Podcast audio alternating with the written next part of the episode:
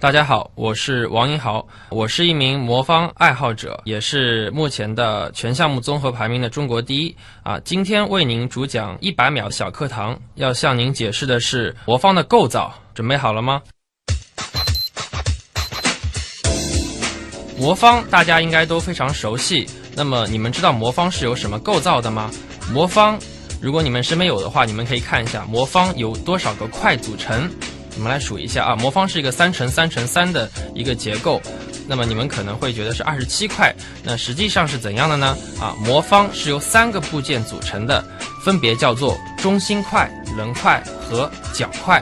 中心块位于每个面的中间，棱块呢位于中心块的上下左右的位置，那么角块呢就位于魔方的八个角上。中心块呢，它有一个作用，它就是用来定位的，在每个面的中间，它有一个颜色。棱块呢，啊，每个块有两个颜色。角块的话，每个面有三个颜色，啊，然后一共有六个中心块，十二个棱块，还有八个角块。那么这个就是魔方的构造。如果你要学会魔方的话，首先要对魔方的结构有一个基本的了解。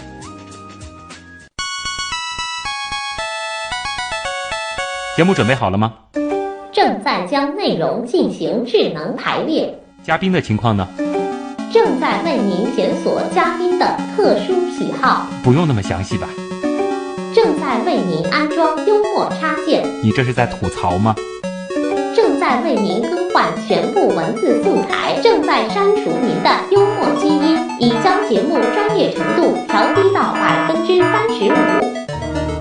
好了好了，马上开始节目吧。正在为您极客秀。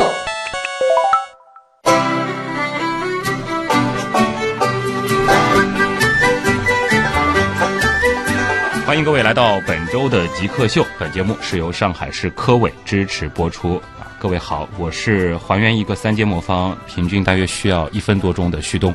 大家好，我是还原一个三阶魔方只需要十秒以内的王英豪。啊，曾经我这个一分多钟，在很多普通人看来还算是比较快的。今天王英豪一来，我都不敢说我自己是会玩魔方的了啊！欢迎王英豪做客极客秀啊！呃，王英豪呢是一个魔方速拧的职业选手。那么其实最近有一个电视节目也是非常的红啊，我相信有很多朋友可能也会知道王英豪在里边的这个战绩了。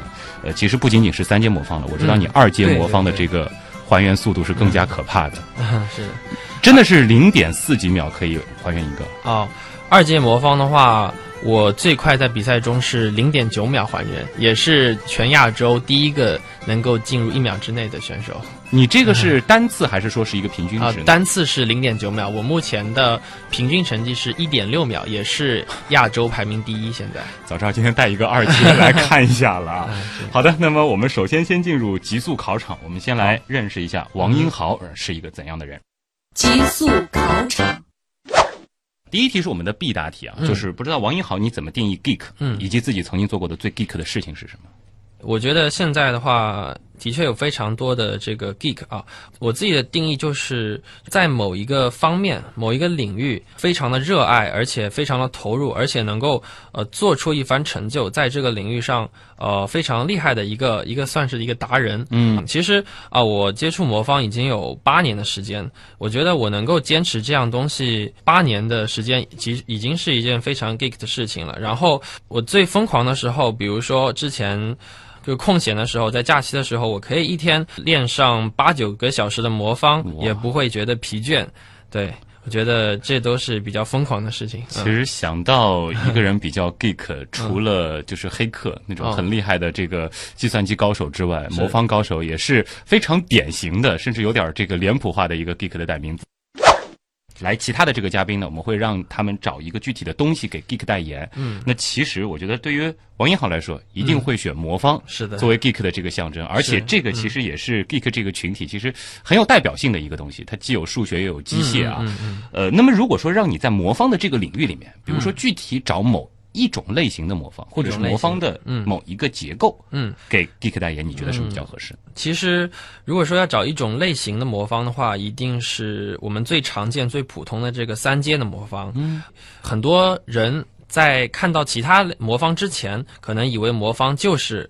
这种三乘三的嗯这种最普通的，呃，这的确也是现在最常见的。那么其实魔方的话，有成百上千种魔方，比如说像二阶魔方、四阶、五阶魔方，然后的话还有一些异形魔方，叫做金字塔、斜转、五魔方等等，这些都是呃一些五花八门的魔方。那么如果说要为这个代言，我觉得应该还是这个三阶魔方最传统的一个。你自己掌握了对多少种类型魔方的还原技术呢？啊、我自己的话是这样，我们有一个世界魔方协会的赛事，然后这个赛事呢一共有十八个项目，可能比的是十多种魔方吧。我自己的话应该掌握的是几十种吧。这些正阶的异形的，其实有的人啊，看到那些很高阶的魔方，比如说七乘七乘七，就会觉得非常非常的难，对不对？那么实际上呢，你当你掌握了，比如说三阶、四阶、五阶之后，你会发现七阶、八阶、九阶再高阶的魔方，它的道理是一样的啊，就逐渐的把它转换成嗯更低阶的这个魔方，再进对对行还原。对，看来你还是有一定研究的。我会四阶和五阶，但是到七阶八阶我就已经啊不敢再看了。是，其实他们的道理是相通的。啊那那种异形的你会吗？对异形的，基本上都会，就是就是有一些四轴的，包括那个五魔方，可能有些人有见过，就是有十二个面的那种，哇都都会一些啊。所以自己数得清家里收藏了多少个魔方吗？收藏其实呃多少个的话，应该有几百个，具体没有怎么数。多少种呢？呃，种类的话，其实就几十种吧，因为就是我们常见的，包括因为我现在是作为一个竞速的选手，我可能就是会练习比赛的项目，比赛项目有限，就并不是这么的多，十几项。但是可能如果说看到一些特别有意思、脑洞特别大的魔方对，都会收集一下。哎、会会会，啊 就非常的喜欢这个。那么下一题是这样，嗯就是说你认为魔方发展史上最让你感动的是什么？呃，说到这个魔方发展史，你大家知道魔方是什么时候发明的吗？请问一下，这个主持人知道吗？这个是一九八几年，应该是在 一九八零年前后，但具体哪一个时间节点我有点忘了。差不多啊，嗯魔方是一九七四年发明的。啊啊，至今已经有四十三年的历史，对不对？嗯，好。那么发展史上最感动的，我认为就是，也就是前段时间这个魔方的发明人叫做厄尔诺·卢比克教授，来到了我们的上海，参加了超越魔方的这个展览。嗯，而且我有幸呢，作为这个展览的一个推广大使，嗯、与这个魔方的发明人有了这样的一个会面，然后呢，嗯也跟他交流了一下。所以你说我玩魔方这么多年，能够见到这个魔方的发明人，我们魔方的这个鼻祖，的确是令我非常就原来只在百科上出现的这个人物，是的，是的，包括我自己，其实正儿八经买的第一个魔方也是嗯他的这个名字，对对对，卢比克。卢比克。对、嗯他已经是七十多岁高龄的一位老人，嗯然后见到他，嗯，然后也是第一次来到我们中国，所以是非常的感动的。他的还原速度怎么样？他，对我有问过他，他可能很慢，比你慢。比我还慢。对对，毕竟他年事已高，这个啊，手不太灵活，而且他也不是专门练这个的。对、嗯对，，但是能够发明出这样子的一个，是他是一位非常伟大的这个科学家，是的。是。下面一题啊，嗯这个想问问和你有关的，嗯，你自己除了玩魔方之外，嗯呃，会看书或者是电影吗？书现在看的比较少了，嗯就是可能会上网看一些电影之类的，嗯包括一些其他节目。电影的话有类型的偏好吗？偏好的话，其实都还好，比如说一些搞笑的，或者是一些悬疑的之类的，就是倒不会是那种特别科幻的这种类型。科幻，嗯、还好，那种看的也不太多。嗯，对，电影我都看的比较广吧，就是没有说呃特别某一种。可能会选择这种比较轻松一点的类型，或者说是、呃，对，其实我对这个，比如说书的话，我之前喜欢看一些推理的这种，是比较有因为这种逻辑给人带来一种快乐吗？是。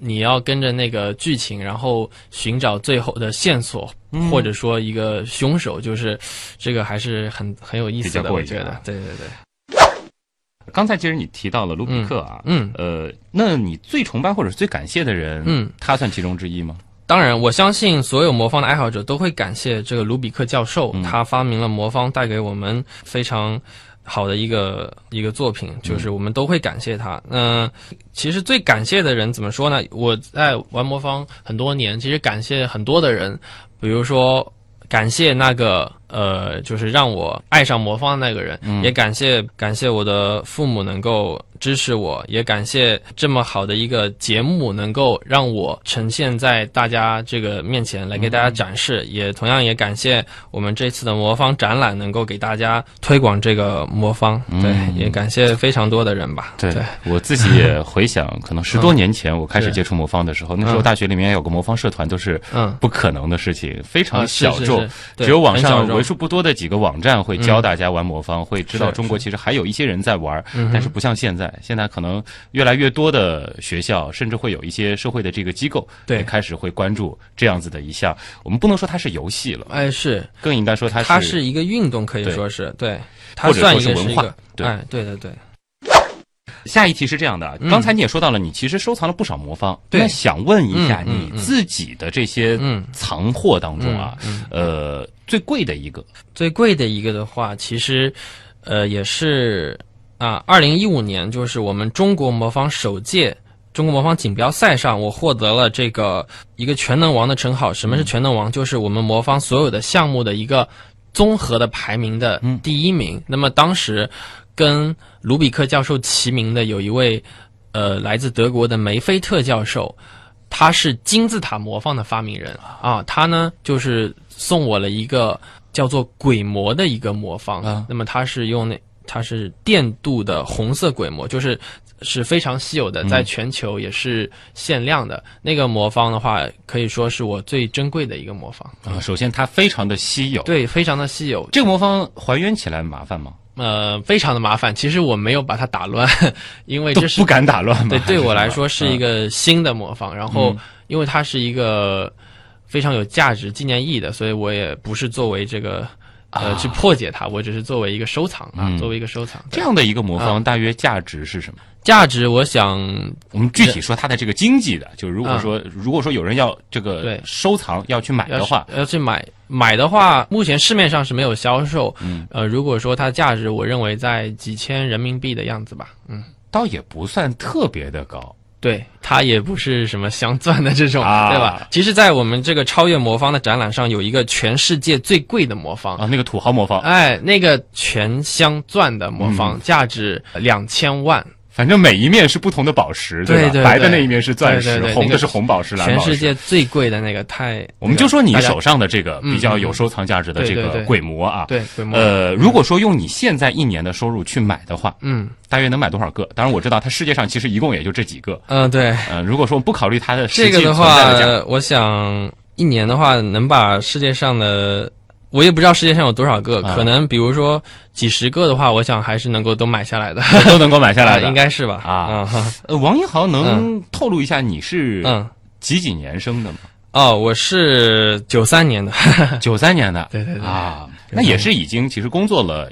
工作两年多吧，两两年左右的，对，差不多。嗯，好，那么稍后也会具体问问看啊，你除了这个比赛之外还在做什么事情？好的，如果你可以不考虑其他所有的情况，嗯，包括家庭的限制，包括经济收入等等，你最想做什么事情？其实最想做的，我想就是练习魔方吧。就闷在一个地方，嗯，不断的练习。其实关于魔方很多事情我都比较喜爱吧，比如说，比如说练魔方，比如说去做一些魔方的表演，比如说去做一些魔方的演讲，比如说去做一些魔方的教学，嗯就是其实跟魔方相关的东西也是一直我非常热爱的。可以跟大家讲一下，就是有段时间我也就是喜欢那个游戏嘛，然后我差不多玩了有两三个月，嗯两三个月那段时间的确是有些沉迷，但是两三个月之后，我发现好像没有什么意思了。啊然后我一想，哎呀，我自己最喜欢的还是魔方，然后我又就玩上魔方之后，其实还一度沉迷过游戏就就很短，大概就两三个月吧。啊。就两三个月之后，我发现，哎呀，还是魔方好玩，然后我又去练魔方去了。对，是这样的，所以发现，就是那么多年下来，魔方嗯真的是你的真爱。是是是，嗯，真的，那接下来啊，嗯这一题字面上是你现在最想实现的愿望是什么？但嗯实际上，嗯，我们曾经帮助过嘉宾去到过太阳系之外，哦，甚至是回到过恐龙时代。这个问题是可以脑洞大到不考虑任何的这个物理限制。如果是这样的话，你会想实现一个什么样的愿望？就是不考虑实际的吗，对。基本上相当于你集齐了七颗龙珠，你会许一个什么愿望？嗯，哦，有一个很有意思的想法，嗯就是其实现在我在国内的水平还是可以，但是并不是就是全世界最厉害的。比如说，我可以回到五年前，那么我我以我现在的水平就是全世界最厉害的人。比如说，对对对，啊，就是说想做一次哎真正的这个能够世界，统治世界魔方界的一个这么样一个人，啊就是就像现在的那个飞神，哎，对对，可以说是这样子，这个会很有意思。比如说我回，就是我现在的水平回到五六年前，然后 那会儿就是世界第一那。会儿就是全就是基哇，本这样子反过来想，很可怕。我最早接触魔方的时候，看到的世界上那些最牛的人，嗯其实他们当时的成绩是不如你现在的这个成绩。那那那是的，对，魔方这几年发展的那发展的特别快，对，也许我这个成绩在未来两年也也并不是很好，就是大家都在提高，大家都在进步，这样子，对，这个的话，可能稍后也会具体展开一下嗯魔方的这个是不是有一个跟年龄相关的啊啊，好，嗯，呃，这里是正在播出当中的极客秀。今天做客我们节目的极客呢是王英豪啊，他也是现在在中国嗯魔方界非常有名的一位人物了。他是速拧的职业选手。咱们进入访谈的主体部分。极客高科学。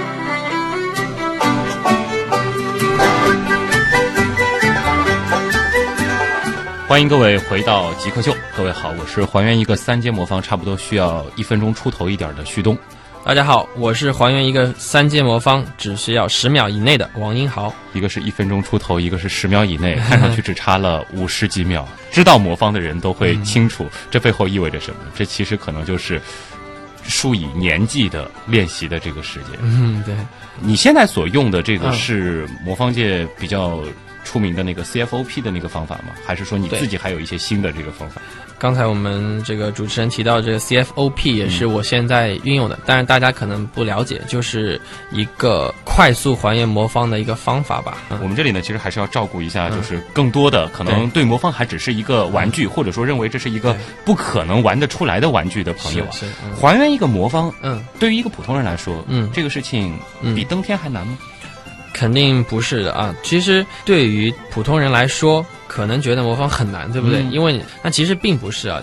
我有见过，就是两岁多的小孩，他不到三周岁，他就能够把魔方还原。对，是没有学过，学过，学了以后学过，啊对他，对，其实都是有这个方法的。嗯一旦你学习之后，发现，哎，我也可以做到。就可以一步一步哎来去还原。对，就能和大家用嗯语言来描述一下，大约是用一个什么样的逻辑吗？，可以。我们最基础的方法是这样的啊，魔方大家应该能够想象它的样子。那么魔方有几层呢？一共有三层，对不对？嗯我们很多。人会以为它是一面一面还原，对不对？大家说，哎呀，我会拼一面了，我会拼两面，但其实不是，魔方是按层还原的啊，一层、两层、三层是以按这个方法还原的。哎，大家可以去尝试一下，不要就是一面一面这样去还原。就其实你拼出一面，嗯这个对于整个的这个魔方最终的这个还原，嗯，它能起到的这个作用并不是很大。是的，是的，其实并没有什么用。嗯所谓的那个层先法，这哎，个是层新人入门的是我们最基础的一个方法。嗯的确，对，那像你这样子的，能够嗯把魔方的这个还原速度嗯做到十秒以内，除了嗯魔方本身，嗯可能它也是需要是一个竞速级的，那是这个质量要比较好，你得有大量的练习之外是，它的这个逻辑是什么呢？是需要掌握更多的公式吗？对就大家学的魔方可能知道，我们魔方是有一定的公式手法的。嗯那么我现在掌握的公式的话，大概是几百条吧，我也没有。仔细算过，如果要做到十秒以内，除了公式，你还要非常强大的这个空间的想象力，还有一个就是你的观察力吧。什么叫做观察力？就是说，大家通常来做，包括我想我们的这个主持人，可能是你看一步做一步，对不对？嗯那么，但是我的话呢，首先我提前观察好这个魔方，我基本上已经把前面的八到十步，就是已经算出来了。在动手嗯。之前一定是有一个嗯。算的过程的。对，包括我边拧的时候啊，嗯、我在拧这一步的时候，其实我并不在看这一步，我其实是眼睛在看的是下一步，嗯，下或者甚至是下几步，就是说你能够做到整个过程很流畅，没有停顿，那么就可以非常的快了。啊，这个我感觉做到二十几秒还是可以想象的，嗯。到十秒以内，比如说你的练习，嗯。你还有你的手速，就是你的每秒转动手法到底好不好，对对对然后手够不够灵活等等。对对对，我想这个还是要通过非常大量的练习才能做到的。嗯，呃，完了魔方以后，你觉得对于自己的这个嗯生活最大的改变是？呃，我的话是在这个八年前，也就是也就是我高中的时候嘛，呃接触这个魔方。当时的话，可能呃自己也有一些这个内向，对我自己是一个锻炼自己的一个机会。无论是交朋友还是把妹，这个都是一个利器啊，这个深有体会。呃，还记得你自己的第一个魔方，嗯最开始还原的那个魔方是一个怎样的过程吗？当时是谁给你的？第一个魔方的话，其实在我记得在初中的时候就有自己买过，可能当时也就就拼了一面，然后那只魔方就不知道到哪里去了。那么真正接触魔方的话，应该是在高中。当时啊是怎样一个机缘巧合？就是我是在外面上课，上英语课，然后呃发现前面有一排有一个男生啊，他在玩魔方。哎，我发现他竟然把魔方还原了。嗯啊，我以我以前觉得就电视上那些很厉害的人才能还原，没想到，哎呀，现实生活中也也碰到一个人可以把它还原，然后我就觉得非常厉害嘛。一下课我就去跑了很多的小店，但是可能当时不是这么流行，就没有魔方卖。很难买。，对，然后我就回家呃去找我爸，然后我们就开车啊去那些市场吧，就是当时没想到淘宝可以当时就八年前，我那时候还没用吧，没用淘宝，然后去一个地方，然后买到了个魔方。当时那个魔方还不是就是六面是六种颜色，它上面是图案，对吧？很多图案，一些人啊什么卡通的图案这。还需要多两个公式才能把中间的对准 哎，对对对，当时不是那种颜色的，嗯然后那是图案的魔方，那个可以说是我也不知道什么牌子嘛，反正那个就是我的第一个魔方，嗯可以说我真正意义上第一个魔方，从此以魔方就是用了它开始去找了一些专门的这个教程，开始逐渐逐渐尝试还原。对对对，好，问几个阶段的事情。好，从拿到那个魔方开始，嗯嗯。到第一次把它还原，嗯。这个中间经历了多长时间？经历了其实也就一两天，我就特别想还原，嗯。然后我就马上查了上网查了很多的资料，嗯。其实应该就一天以内吧。我记得一个晚就是当天晚上就一直在钻研这个魔方，嗯。然后嗯，我就一步一步可能花了几个小时，然后啊，当我最后转到那一步把魔方还原的时候，其实是非常的兴奋的我。到现在也记得对对，是吧？是对，我，想就是会魔方的朋友，可能第一次还原魔方是真的是非常的激动。本来一件看似不可思议的事情，哎，我发现自己也能够竟然是通过这样子的一个逻辑 哎还原的，当时觉得很神奇。是的，好，下一个阶段嗯就是当你能够自如的还原一个，嗯呃，不考虑时间啊，对自如的还原一个打乱的三阶魔方，嗯，是大概这个中间经历了多久？这个的话，我想也并不是很久。我还记得那时候啊，那时候我在上高中嘛，然后我就把魔方带到学校。嗯当时啊，我就在那个班班上玩，然后老师也也看到了。然后那时候我正好是要把作业交到老师办公室，然后这魔方带着。然后有些人说你给老师表演一个，然后当时其实我还是没有把那些公式背出来，啊然后我就写一张纸条，啊然后呢，然后我就看着那张纸条，大概花了好久，大概四五分钟，啊然后老师都看了这么久，然后还没还原。啊其实能够自如的还原的话，可能可能一两周应该就够了吧？一两周，啊，差不多到平均一分钟左右是多久？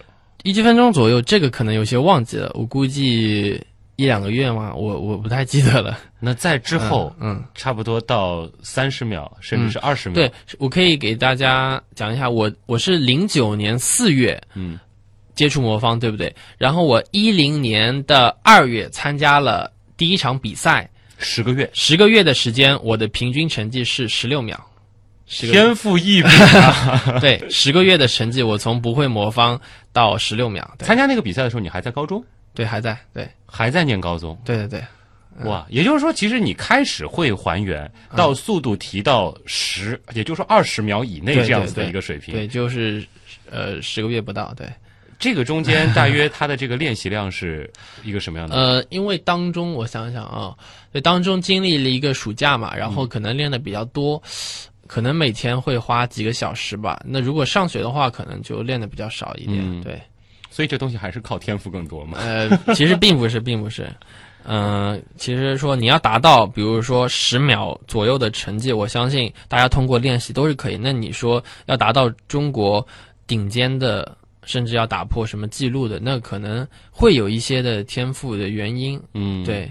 但是更多的是练习啊。最开始嗯跟我说了一个概念，就是说魔方可能还是在嗯，十几岁的这样的一个学生的这个对阶段，嗯是能够达到最好的对，我。给可以给大给大家一个数据啊，嗯目前的世界第一，也就是飞神，他是。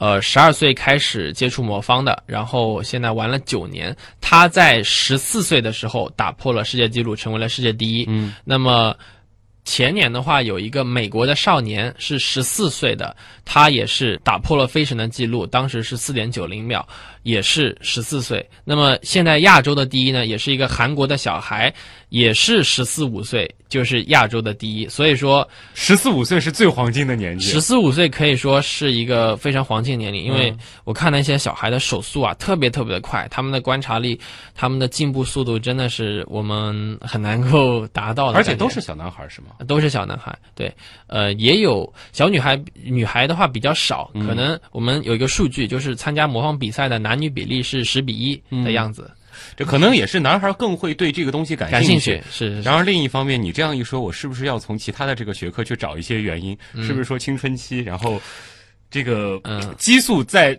非常旺盛的一个水平的时候，是能够发挥最好的这个状态？对，有可能。其实所以说，我现在有的时候要感叹，哎呀，嗯。现在所以再出成绩靠你可能比较难了，就需要你再培养一个这十一二岁的小进步的这个速度的曲线啊，嗯已经比较慢了，啊所以我也现在目前也在做教学，也有在培养学生。我能够看到一些苗子，就觉得非常的激动，就也许就能够成为未来的飞神，未来的这个厉害的选手。王一浩是一个 九三年的 人，然后现在我已经听出一种快退役的这个状态。，对呀、真的是这样的。魔所以方的话你是后悔自己接触魔方接触的有点晚了。晚的话，其实零九年并不算晚，但是啊那个时候我已经在读高中了。比如说那个时候我还在读小学，那可能就比较好一点。啊，对不知道现在听极客秀的朋友里边有没有是正在读小学且已经开始玩魔方了啊？对对对你们可以向世界纪录对发，起有些小学生真的比我厉害。啊，对，，真的。就是现在为止，中国人还没有拿过世界第一。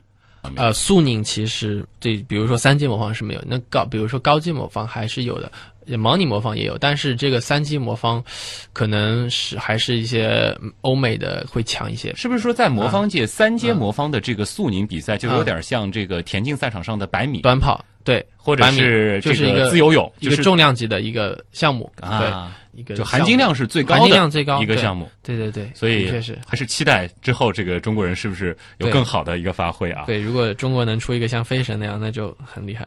啊，不过现在也已经有王英豪了，我相信也有很多的人会因为王英豪喜欢上魔方啊。王英豪现在的话，你嗯除了去打一些比赛，对包括包括之前那个综艺节目，其实也是让很多人知道了你。对除了这些之外，你现在主要还在做什么事儿？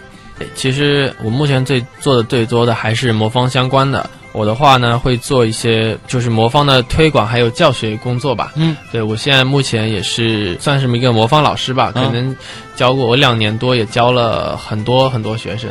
看见几个很优秀的一些学生，我自己也非常的激动。就是有些能达到什么水平呢？甚至我现在有一个非常的得意的学生，嗯、他现在只有七周岁，他的平均成绩是十多秒了。七岁，七周岁，所以说他是极有可能成为未来魔方第一所。以我也是这个对他寄予厚望。期待对他寄予厚望，嗯希望能够先超过我，然后能够达到非常厉害的水平。真的是只有不敢想象，因为他现在的手还不够的大，对对，他已经能够在而十秒了。而且他来学习的时候时间不长，其实是去年的二零一六年的四月，嗯，当时的成绩是一分二十秒，也是十个月不到的时间。嗯对，现在就十几秒。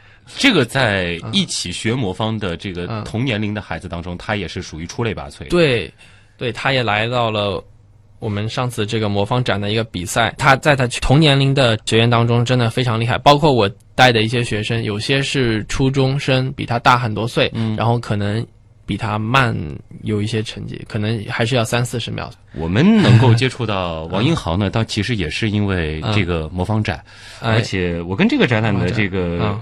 这个结缘也是挺有意思的，也是我的一个同事知道我玩魔方，嗯。然后他呃说有这样一个展览，哦。就是要不要这个了解一下、认识一下。对，结果到了这个现场以后，我开始可能以为只是一个、呃不是特别专业的一个团队做的一个跟魔方相关的一个展，嗯，但没想到他们请到的竟然是卢比克本人。是呃，王英豪，你现在在这个展览当中是做他的这个一个推广广大使的身份，对。这个展的话，是不是基本上上海以及长三角的这个摩友，嗯，都过来膜拜过？，当时我记得开幕那天啊，全国的摩友，有些从广东过来的，有些从福建过来的一些摩友啊，还有北京的过来的。对我当时因为我也在，然后很多全国的摩友都过来。第一是呃对这个魔方展非常的感兴趣，第二的话。就是因为卢比克先生当时也是来到了这个展览，有一个卢比克的签售会，然后我们很多的摩友，然后当时就在那里排队等着卢比克，当时那个场景非常的壮观，太激动了，是吧？是是是，这个展本身，嗯。其实还是有一些嗯特别重量级的这个展品了。嗯除了那个特别土豪的那个魔方之外，我觉得对于魔方整个发展来说，还是挺有意思的。对，可以给大家介绍一下这个魔方展啊。这个魔方展呢叫做超越魔方，在呃上海环球港的四楼，大家有兴趣可以去看一下。除了我们之前提到的这个全世界最贵的魔方呢，还有。就是四十三年前，卢比克教授发明的那个魔方，其实当时那个魔方并不是像现在嗯，那样的那么好的，其实是一个木头的木头做的，外面还绑了一些哎像回形针一样的对东西。对对对对，啊可以大家看到最早就是魔方那个原型，这个是很有意义的。包括那里有一个最大的魔方，它关键能转，哎这个不可有一个思议。前面有一个很小的一个一个可以转动的一个小魔方，嗯你通过转动这个小魔方，然后巨大的后你后面巨大的一个魔方就可以转嗯动，非常的神奇。哎，还有一个很有意思的就是一个魔方的机器人，嗯哎，魔方机器人是怎么样？就是你把这个魔方打乱，然后呢，啊，你放进去之后，这个机器人就会用最短的步骤把这个魔方还原。嗯当然速度并不是很快，但是它的步骤是非常短的。嗯哎，然后那个机器人就会非常嘚瑟的向你展示啊它能够把这个魔方还原。所以有兴趣的朋友都可以去看一下。嗯不过这个要提醒大家，就是说嗯这个展其实快结束了。哎，对这个展览的话是在上海。呃，二月二十六日结束，所以上海的朋友呢，想去看的话，要抓紧时间了。啊对，这个抓紧，要么寒假的尾巴，要么抓紧之后的这个双休日了啊嗯，。是的，呃，不过还是挺有意思的。如果说你真的喜欢魔方的话，嗯在这个展览当中一定能够感觉到他们的这个诚意啊。哎，是的，呃，另外就是像王一豪说的，你嗯现在正在做的就是跟魔方文化的这个普及哎相关的一些事情。对呃，比赛这一块还准备继续打吗？比赛的话，准备怎么说呢？就是我认为啊，我自己认为我的一个巅峰期呢，可能已经已经过了。啊。但是呢，但是就是我现在竞技水平还可以在比赛当中拿奖是没有问题的，就是、嗯但是比赛的频率可能没有以前的那么高，啊，我还是会继续的参加比赛这样。其实很羡慕你，因为你真嗯。的是以魔方为生了，对吗？哎，对，对我自己也比较幸运吧，就是当时其实大学毕业之后也有点迷茫，就是到底做什么东西没有不是很确定，但是有这样的一个很好的机遇，包括我也上了这个节目，能够让更多的人认识我，所以说从事了这方面的工作，自己也非常的幸运，可以说。嗯就能以自己最爱、最发狂的事情 为生，这个真的是哎世界上最幸福的事情之一了。可以说是，嗯。这里是正在播出当中的极客秀，今天做客我们节目的极客是一位职业的魔方速拧选手王英豪啊。接下来我们就进入问题来了，我们来听听看大家对于魔方都有怎样好玩有趣的问题。问题来了，问题来了，问题来了，第一个问题来自网友摸摸茶啊，我觉得这个问题其实还挺好的。他就说，为什么复原魔方往往会比打乱魔方的步数要多？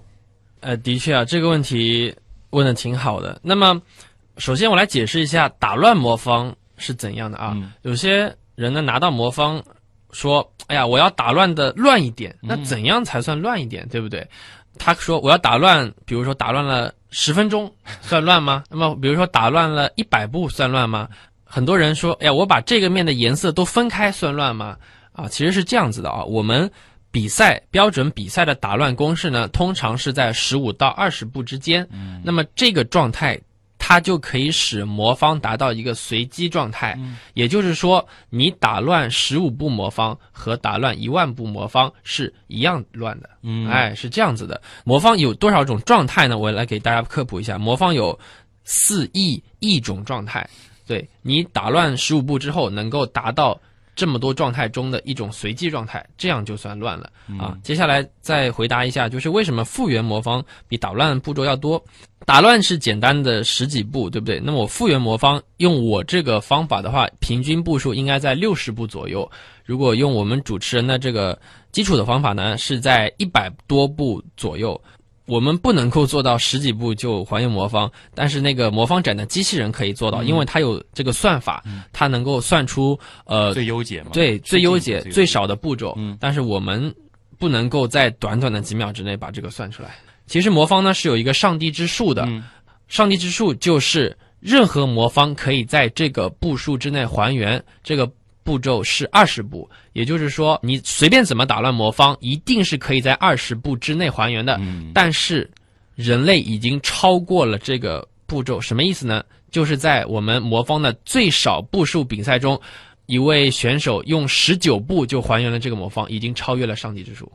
啊，哎，这个是一个，也就是说二十步它是一个平均的概念，呃，是最多，最多最多一定能够在二十步之内还原。啊，对人类的话，能够达到十九步，也是一个非常厉害的。嗯，这个人脑真的是和机器硬刚啊哎，对，所以现在有很多这个人机大战，对不对？啊其实，在某方面，人类也是能够可以向机器发起挑战的。但如果说是最快的这个三阶还原的机器人，这个速度可能是人几乎没有办法。这个是没办法，因为首先机器人转动的速度可以非常非常的快，嗯机器人的解法又是最短的步骤，那么人类是无法做到的。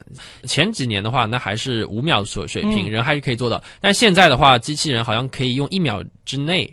一秒钟就还原，那个人肯定是无法做到的。而且那些 这个再无赖一点的是这个钻在魔方里边的那种还原那种转起来太快了，啊，这个实在是没有办法比啊。不可能。对，技术流的老驾驶员啊，他问了这样一个问题，嗯说三阶魔方已经完全公式化，嗯，玩起来还有乐趣。那另外他就说了，就是说有没有可能不依赖现成的公式，嗯自己研究如何还原魔方？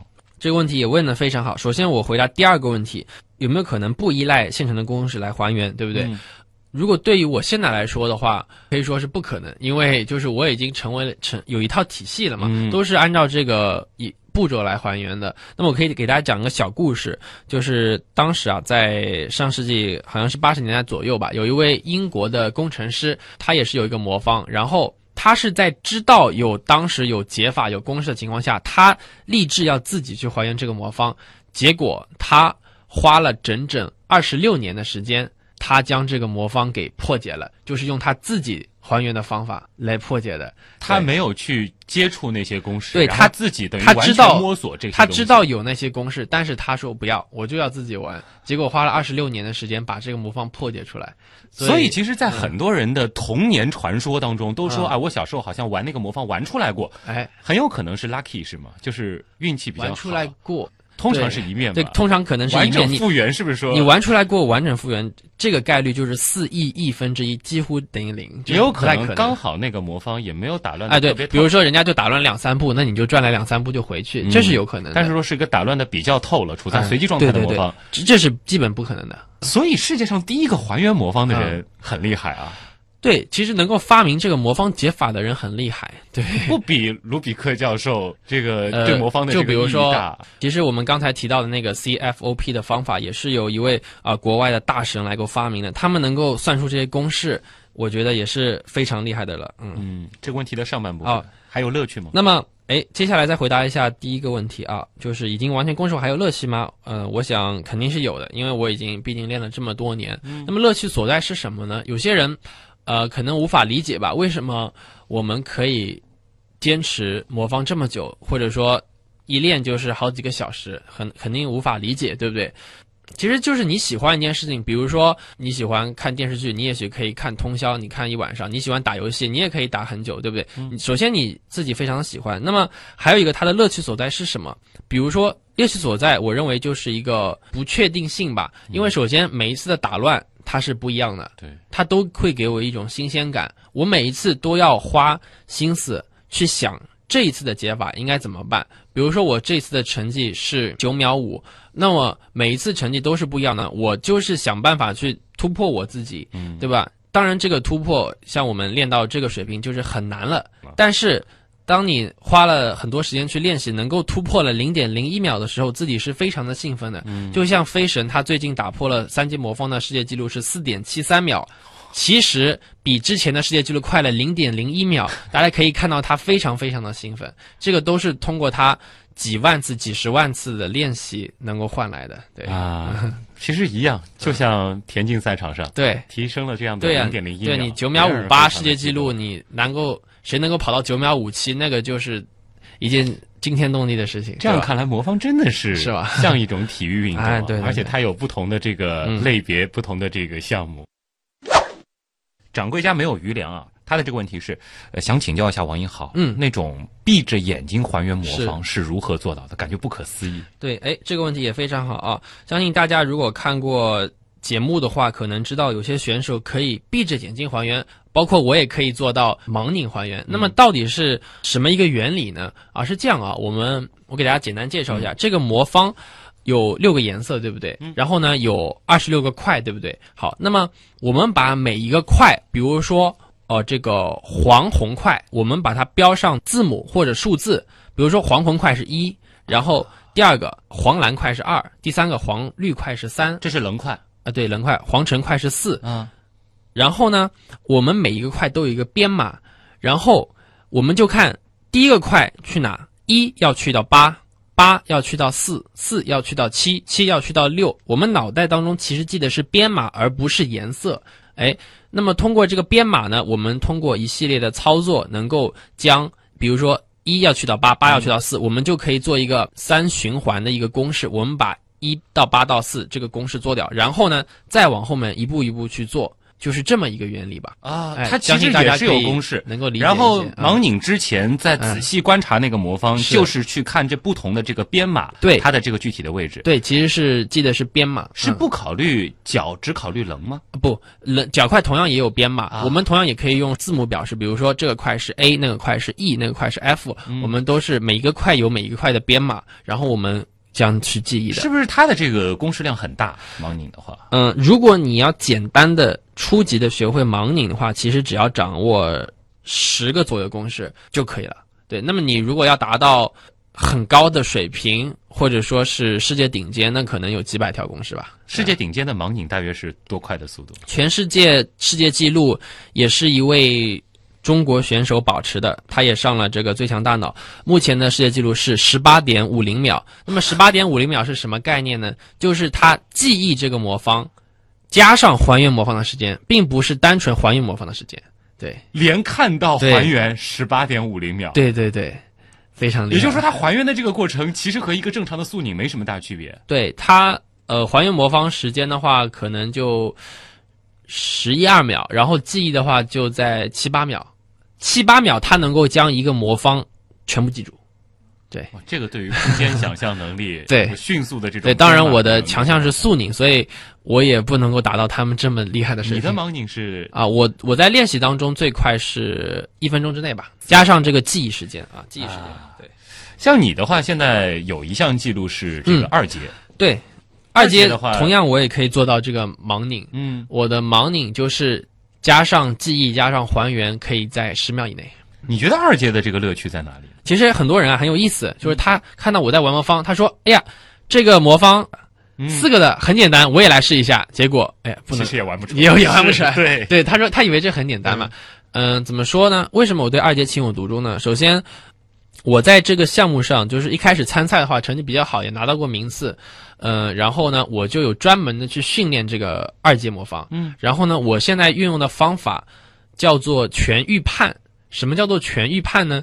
就是说，我们速宁比赛每一个魔方有十五秒的观察时间，嗯对吧？那么我在这十五秒之内就可以算出这个二阶魔方所有的还原步骤，也就是我不需要再看这个魔方，我就能够把这个魔方还原了。所以你还原的这个过程和盲拧没什么大区别。对，你说的很对，其实跟盲拧没有区别。那这个全预判也是很难练成的，就目前全国也就没几个人可以做到这样。的技术，对对，所以我一旦练成这个全预判，再呃加以练习的话，就是能够，我现在平均就是在一秒多的样子，二阶魔方，嗯，二阶魔方一秒多。对，但是二阶我知道是掌握了三阶之后，啊你是可以很简单哎的掌握二阶的这个技术，但是要达到一秒多，对，要达一秒，这这个个就非常可怕了。这个就很难了，对，嗯。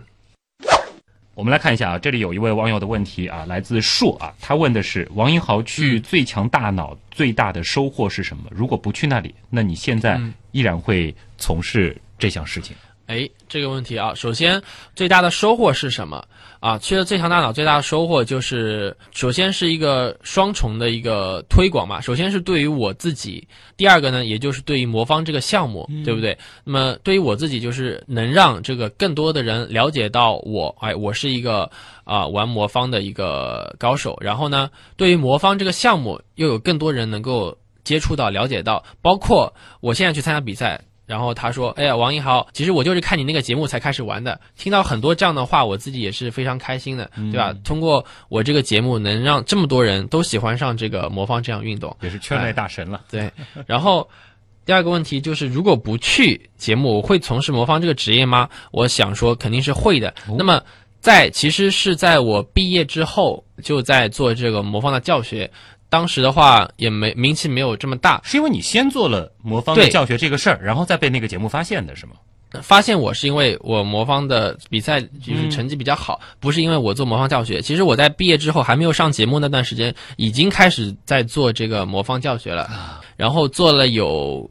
可能不到半年的时间，然后我去参加了这个节目，啊，然后之后的话，我继续从事这个行业，可以说这个节目就是对于我这个事业的话有一个更进一步的作用吧。但是不不上这个节目，我依然会依然会对魔方这条路上走下去。对对是这样的。啊，包括其实如果说你在国内是魔方比较顶尖的选手的话，嗯还是有一些机会可以让你以魔方这项事业为生的。对对，其实呃，魔方的话，现在可能很多人啊，很多选手呃都在做这个魔方的普及教学工作。其实我觉得未来总有一天，魔方会走向真正的这个职业化的啊，很多机构呃，很多组织的话，他们都有在。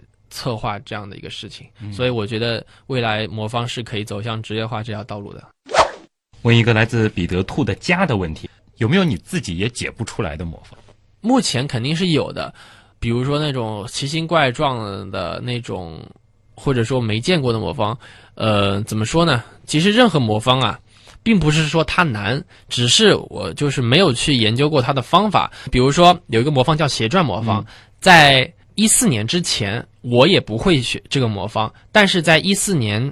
的时候，它列入了世界魔方协会的项目，它新加进去了。那么大家很多人就开始研究这个魔方，然后就变得非常快。就是说在世界的这个魔方圈里边，嗯，有的人他可能专注于发明各种稀奇古怪的新的魔方，是然后还有一些人可能专注于去解这些哎魔方，对对对甚至把它变成一个通用的公式，哎，是的，让他这样比。赛。对，所以魔方肯定有我不会的，但嗯并不意味着它很难。就是只要花时间去去学习、去破解，肯定是可以还原的啊是这样子。而从这个角度来讲，如果说你真的喜欢魔方，不一定都要像王英豪这样走苏宁，或者说去走盲拧这对，样很多嗯很多魔方爱好者并不是他可能呃自己玩的并不是很快，但是呢。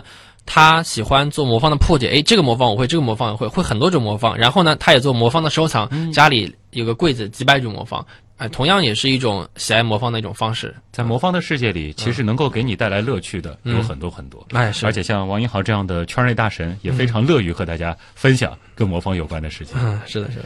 好的，那么今天时间关系，也再次感谢王英豪做客我们的极客秀啊！我相信也有很多的朋友可能听了今天这期节目，嗯也会对魔方有不一样的认识，也会爱上魔方。谢谢你，再见。好，再见，啊。